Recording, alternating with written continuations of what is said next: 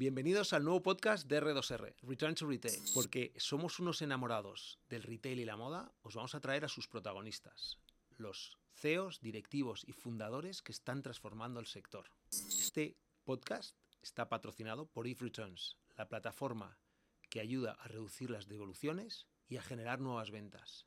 Y van a ser aquí, en la Tecnocreativa, la escuela de diseño, tecnología y new business de nueva generación. Este primer podcast se definiría con la palabra ganas. Soy Galo Reina. ¿Empezamos? Hoy tenemos como invitado a Luis de Tipitent. Bienvenido. Eh, nosotros empezamos siempre el- este podcast con una pregunta. eh, como es Return to Retail, es volviendo- volver a los orígenes. ¿Cómo o qué recuerdas tú de tu infancia como primera cosa, o sea, una tienda, un olor en cuanto al retail? O sea, un olor, una, una, una ropa de tu madre. Yo creo así. que no, que siempre el olor que más me ha llamado a tiendas y que fue un poco lo que a mí siempre me ha gustado de la ropa y del rollo es las tiendas de surf. Yo veraneo en el norte toda mi vida y siempre que entras huelen a parafina, que es lo que se pone en las tablas. eh, y siempre que entraba a esas tiendas que, joder, yo veía Quicksilver, veía estas marcas que para mí eran lo más y olía ese olor. A día de hoy surfeo y cada vez que huelo eso me sigo todavía yendo a esas tiendas de la primera de Quicksilver enorme que estuve en mi vida fue en Orlando con 8 años. Entonces ese olor de parafina, Quicksilver, tienda de ropa me parece increíble. Pues se trata mucho con tu lifestyle de vuestra compañía, que al final, bueno, ten- tenéis como una, un- una idea muy clara. Yo te preguntaría, ¿qué palabra, si tuvieses que decir una palabra, qué palabra definiría muy bien vuestro, vuestra filosofía de, de O sea, compañía? es súper complicado definirlo en una palabra, pero bueno, yo creo que al final es una palabra súper genérica que engloba un poco todo y que es una palabra que para mí, bueno, y que es vida. O sea, al final yo soy súper consciente de que estamos aquí de paso, que esto va súper rápido, que nadie va a venir a regalarnos nuestra felicidad, que nadie va a venir a regalarnos la vida. A mí la gente, todo el mundo me dice, joder, qué cabrón, qué suerte tienes, que te vas mañana a Maldivas y que en dos meses estás tal. Joder, qué suerte, nadie me ha sacado el billete, nadie me lo ha pagado, nadie me lo ha regalado, nadie ha venido a regalarme aquí a la puerta de mi casa. Entonces yo creo que tenemos que ser súper conscientes de, de esa vida que yo soy consciente de que va a pasar muy rápido y que hay que disfrutar cada momento, cada minuto. Yo era uno de los objetivos principales de tener mi marca y de tener un proyecto grande, de dar visibilidad a ese mensaje para mí es tan importante y que no me puede doler más ver a gente gris, triste, apagada, bueno, al margen de que tengan problemas, pero gente que dices, tío, ambiciones, espabila, o sea, sal a vivir. Que, sí, que sí, se porque además va. vosotros empezasteis desde cero, peleándolo y, y atando mucho con esto que estás contando. ¿Alguna anécdota divertida, cachonda en el- este proceso de crecimiento? Porque claro, ahora estáis, ahora sois una Claro. empresa Hemos tenido dos millones, pero aún así, cuando éramos muy pequeños y queríamos ser grandes o jugábamos a ser grandes, a nosotros nos llama Disney y nos dice que quieren hacer una colaboración con nosotros, digamos, tres años. Teníamos una oficina mucho más pequeña que este estudio eh, y éramos un becario y yo. Ese era todo el equipo de Tipiten. Entonces nos llama Disney, nos dice que quieren conectar con el público de 16-25, que es justo nuestro público, y que a ver si nos gustaría hacer una colaboración. Total, que digo, joder, ni idea de qué va esto, pero allá que vamos. Entonces les digo, por supuesto, me invitan a sus oficinas, por supuesto, alucino con las oficinas, tal.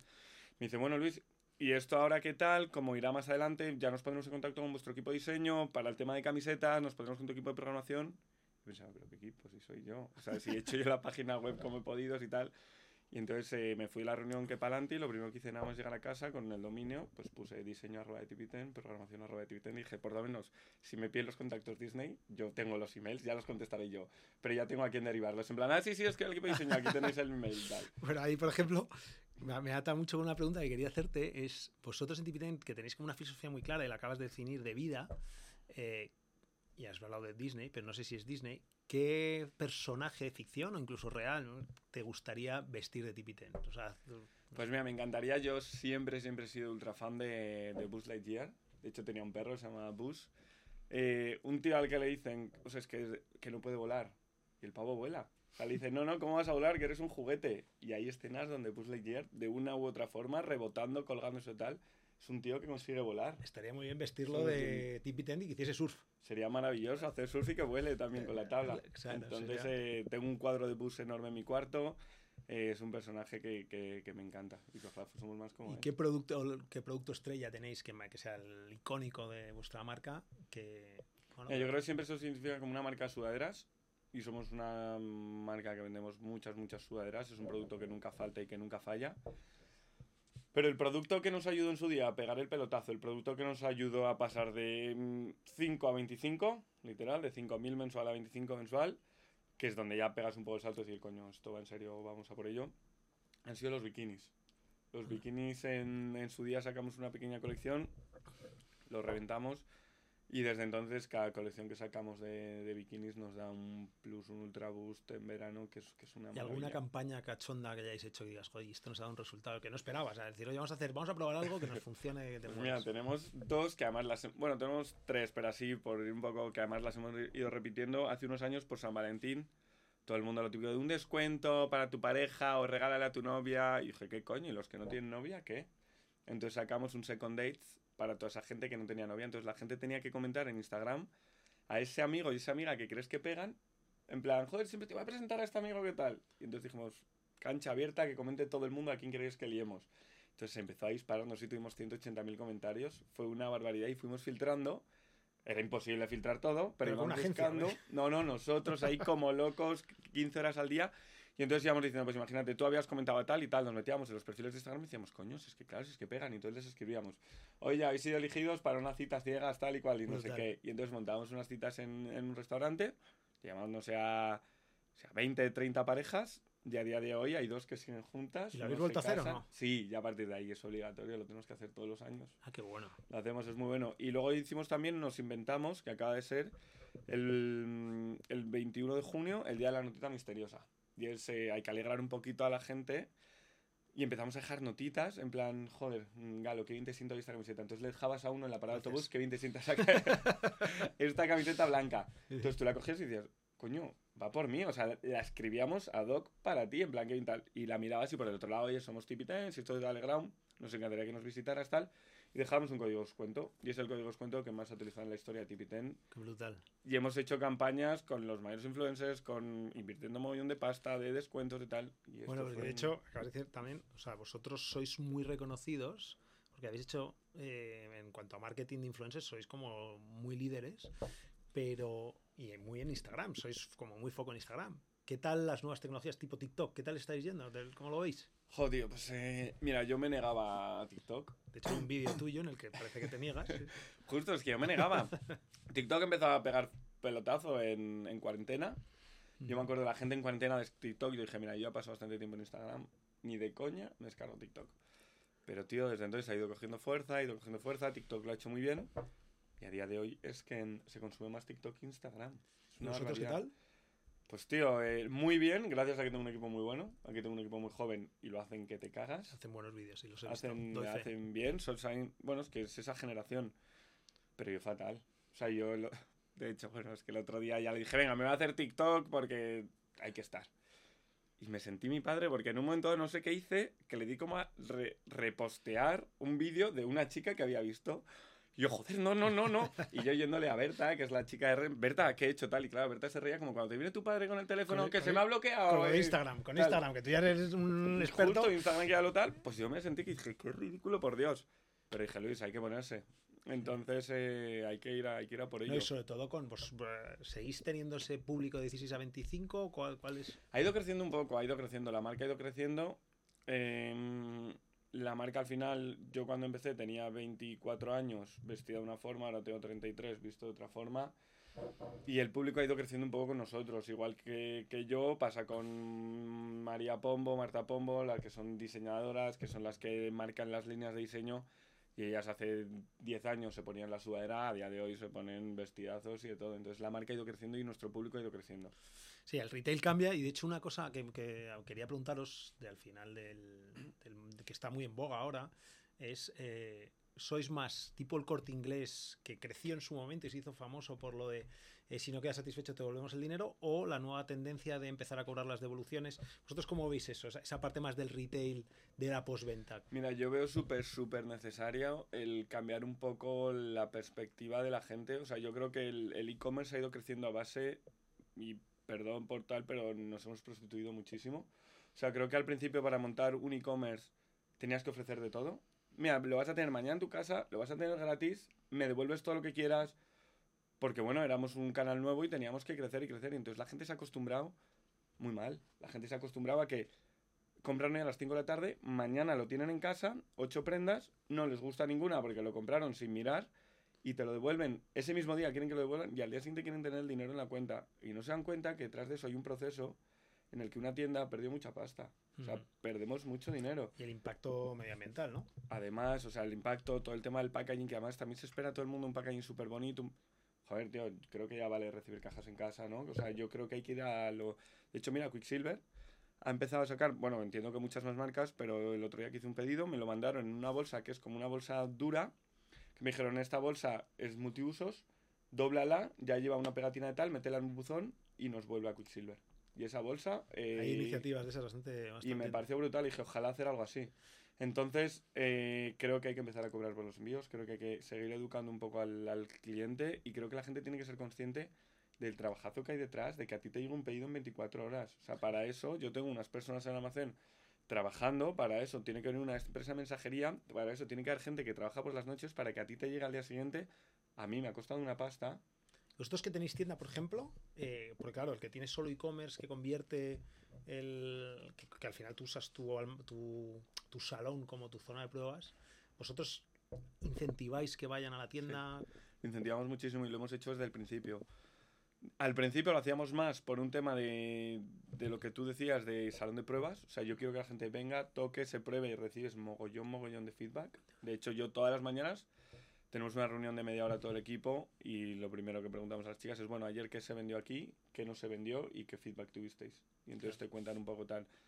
Em, entonces, en primera instancia, bueno, teníamos la oficina nana de la que te hablaba, teníamos un burro y venía la gente, que a mí me da vergüenza porque era el burro, la mesa y yo. Y no Claro. había nada más y estaban ahí las pobres mirando Ah, la ropa. showroom, ¿no? Que hay muchos que empiezan con el showroom. Showroom, pero, pero me pasé de, de- de cutre.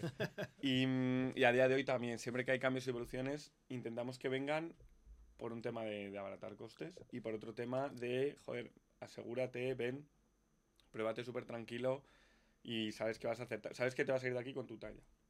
Has dicho antes una cosa que me, que me ha hecho gracia, que te has comprado en Nike, ¿no? Te- En o sea, no es que en Quicksilver, perdona.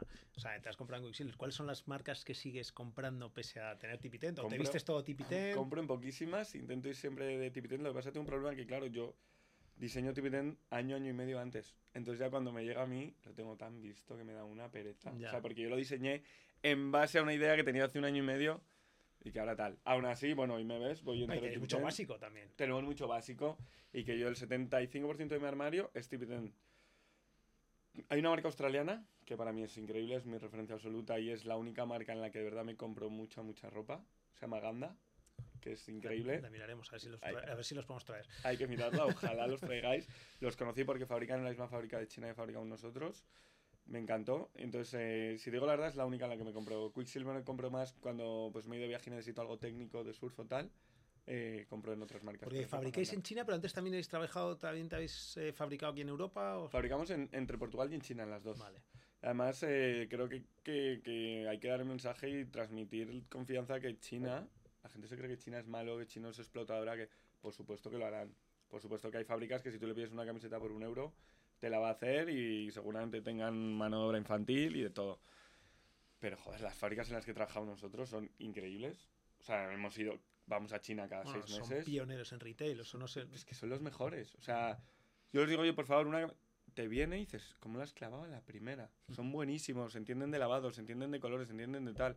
Entonces fabricamos en China, bueno, obviamente porque son más baratos, pero luego, o sea, tampoco es que digas, es la mitad de la mitad. Es un 20-30% más barato, pero es que son, son increíbles, son buenísimos. Oye, y una pregunta un poquito más de e-commerce, puro y duro, que vosotros sois muy potentes. Vosotros empezasteis ya hace tiempo. ¿Cuándo empezasteis? Y sobre todo, ¿con qué plataforma de e-commerce y por qué empezasteis con esa plataforma de e-commerce? Porque Hostia. había varias. Nosotros empezamos en 2015. Yo siempre he sido muy inquieto y pues empecé a enredar temas webs porque tenía unas empresas de no sé qué y empecé a crear mis primeras empresas con una plataforma que se llama Wix. Wix, Que, Wix, que la verdad es, es una maravilla de cara al front porque tú diseñas eso como si fuese un PowerPoint, o sea, arrastras, quitas, pones, metes vídeo, era una maravilla, pero a, a nivel de back no te das, bueno, no te daba absolutamente nada, pero nada del, del, del nivel de que no se podía integrar con ninguna pasarela de pago de España, entonces solo nos podía comprar la gente por PayPal. Supongo que Wix ha cambiado, con lo cual vamos a ser suaves, no, no, no, que, no, no, y que son, son unas bestias, son buenísimos, de hecho han invertido muchísimo, pero en su día eran así, entonces yo me tenía que meter en PayPal a ver qué pedidos tenía y los sacamos desde PayPal. Claro. Era una ¿Y, barbaridad. y evolucionasteis hacia Evolucionamos hacia Shopify. Shopify? Cuando yo estaba montando esto, me junté con unos amigos que han tenido una marca de ropa y les pregunté por Wixstar y me dijeron, tío, vete a Shopify. Literal, esta palabra fue, Shopify es el, es el Ferrari del e-commerce. Dije, ya, pero Shopify cuesta mm, X al mes, con comisiones tal, y en ese momento es que Claro. vas al, al céntimo. Y estuvimos 3-4 años en Wix hasta que ya dije, no, no puede ser. Porque, que- o sea, ver, empezasteis, claro, desde abajo, o sea, desde el barro, ¿no? Entonces, Desde abajo. ¿cómo, ¿cómo recuerdas esos principios? Tío, súper bonitos, súper buenos, muy duros. Eh, yo soy periodista, yo no tengo ni idea de, de nada de esto. Mi el periodismo era muy malo. Y como tenía esa inquietud y tal, mm, María Pombo empezaba a salir un poco en redes. Tenía unos 80.000 seguidores, siempre me ha encantado la ropa y se lo propuse, fuimos para adelante. Y claro, éramos dos niños de, bueno, Mary tiene 5 años menos que yo, su hermana Marta también, somos los tres socios, bueno, y Pablo ahora también. Y al principio no tienes ni idea de nada. En plan, vete a Hacienda. Yo le pregunto a mi padre, papá, ¿qué es Hacienda? O sea, de verdad, con, con 22 años no tienes ni idea de absolutamente nada.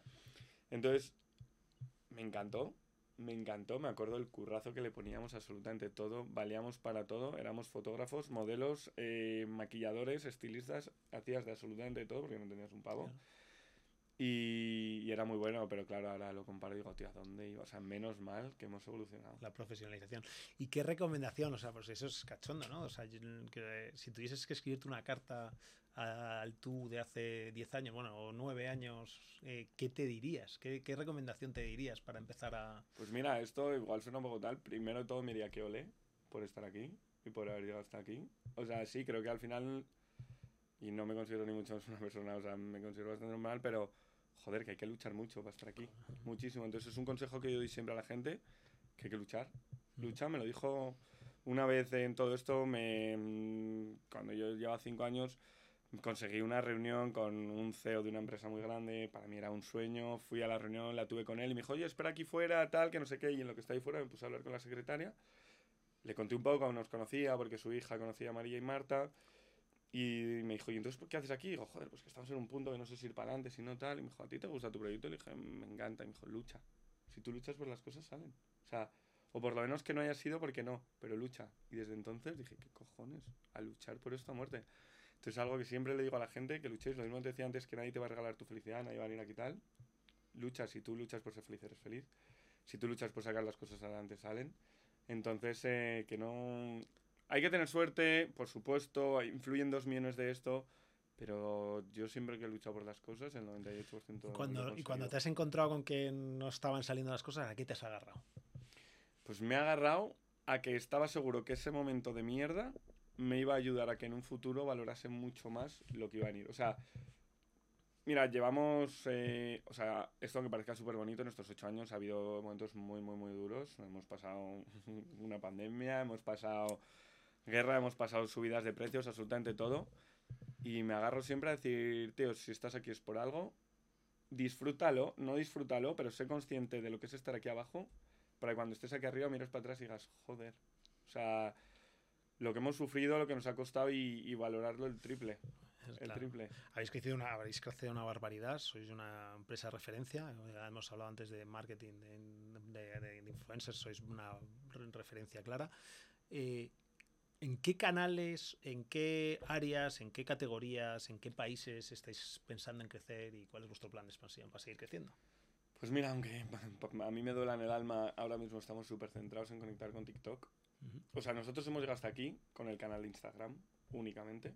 O sea, porque sí, hemos tenido multimarcas, tenemos tienda tal, pero si hemos llegado hasta aquí solo con una red social, mira, Instagram está perdiendo mucha fuerza. Se está teniendo la mitad de resultados de Instagram que hace un año.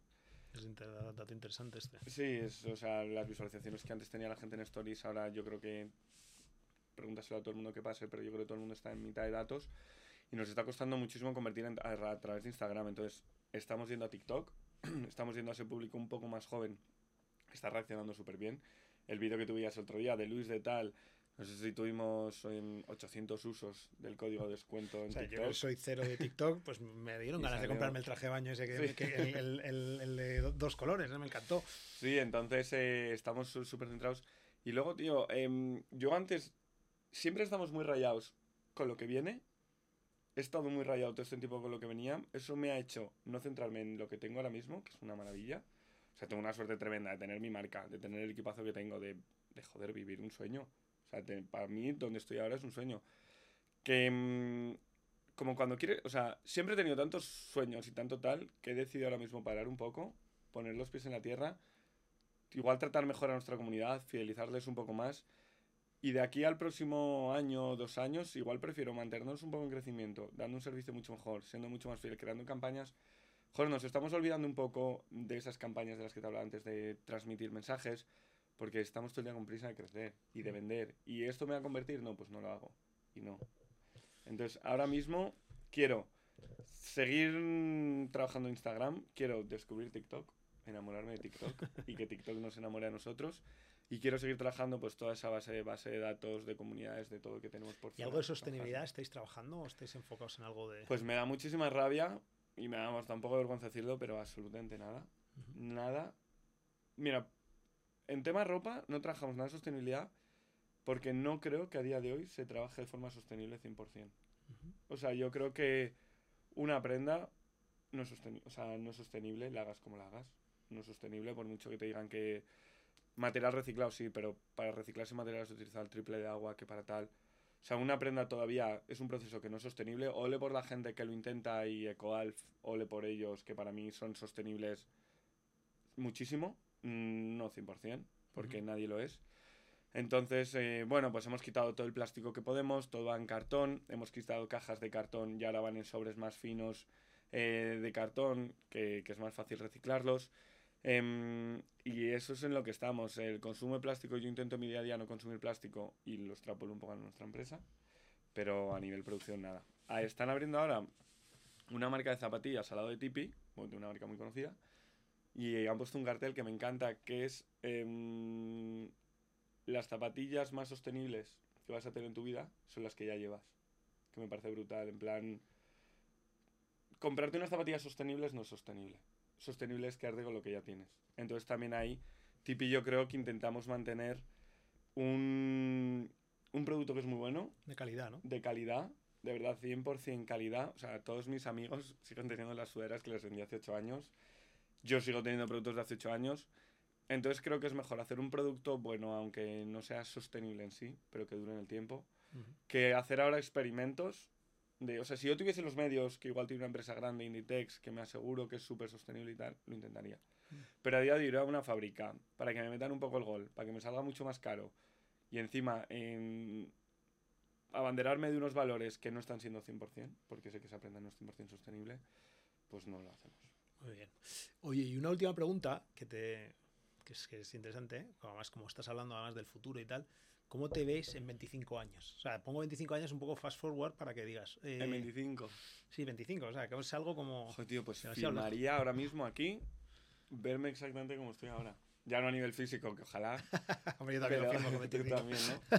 Pero, coño, eh, es que, es que, mira, Tipi somos una empresa que facturamos lo que facturamos, que estamos muy a gusto, que tenemos un equipo muy bueno que crecemos, que nos lo pasamos que te cagas todos. Yo cuando la gente entra a trabajar en Tipi, les digo, lo siento muchísimo, no os puedo pagar el sueldo que os pagarían por ahí, porque sois unas máquinas, pero no va a haber un lunes que os cueste venir a la oficina. Entonces estoy súper orgulloso de que, aparte que trabaja mi madre en la empresa, trabaja mi hermana en la empresa, em, estoy súper orgulloso de poder trabajar con ellos no sé, estoy, estoy, estoy muy feliz de dónde está Tipi, de cómo hemos llegado hasta aquí, de lo que hacemos, del mensaje que transmitimos, de la comunidad que tenemos, del equipo que tenemos. Entonces, ojalá hasta aquí. ¿Que puedo estar facturando 50 millones en 25 años? Pues bien, pero es que igual eso me aleja de mi equipo. Igual eso me aleja del contacto con el cliente. Igual eso no sé, no tengo grandes ambiciones a nivel. Más allá de, de, ambición económica, ¿hay algún país, algún sitio donde te dirías? Pues Australia, que acabas de decir, ¿no? ¿Eh? Hombre, si pudiese elegir, por supuesto, me encantaría decirte que tengo 25 tiendas en Australia, que estoy viviendo ahí, que tengo mi familia en Australia y ya estamos allí. Eso sería un puto sueño. Entonces, ¿cómo me veo en 25 años? Realmente no, porque no creo que pase, pero si me dejas soñar. Claro. Te lo, te lo, o sea, de hecho, has dado el clavo. Solo me iría a vivir a Australia. Eso sería increíble tener ahí, hacer competencia a mis amigos de Ganda y tener nuestras tendencias en Australia viviendo ahí, que es, un país increíble para vivir. Oye, muchas gracias por haber venido. Me quedo con, con lo que has dicho en las redes. Súper interesante la evolución oye, que, estamos, que estás viendo tú de Instagram hacia TikTok. Y nada, espero verte dentro de 25 años en Australia, en tus tiendas y hacer algo de surf. Yo ya cada vez con menos capacidades. Perfecto, vale, muchísimas gracias.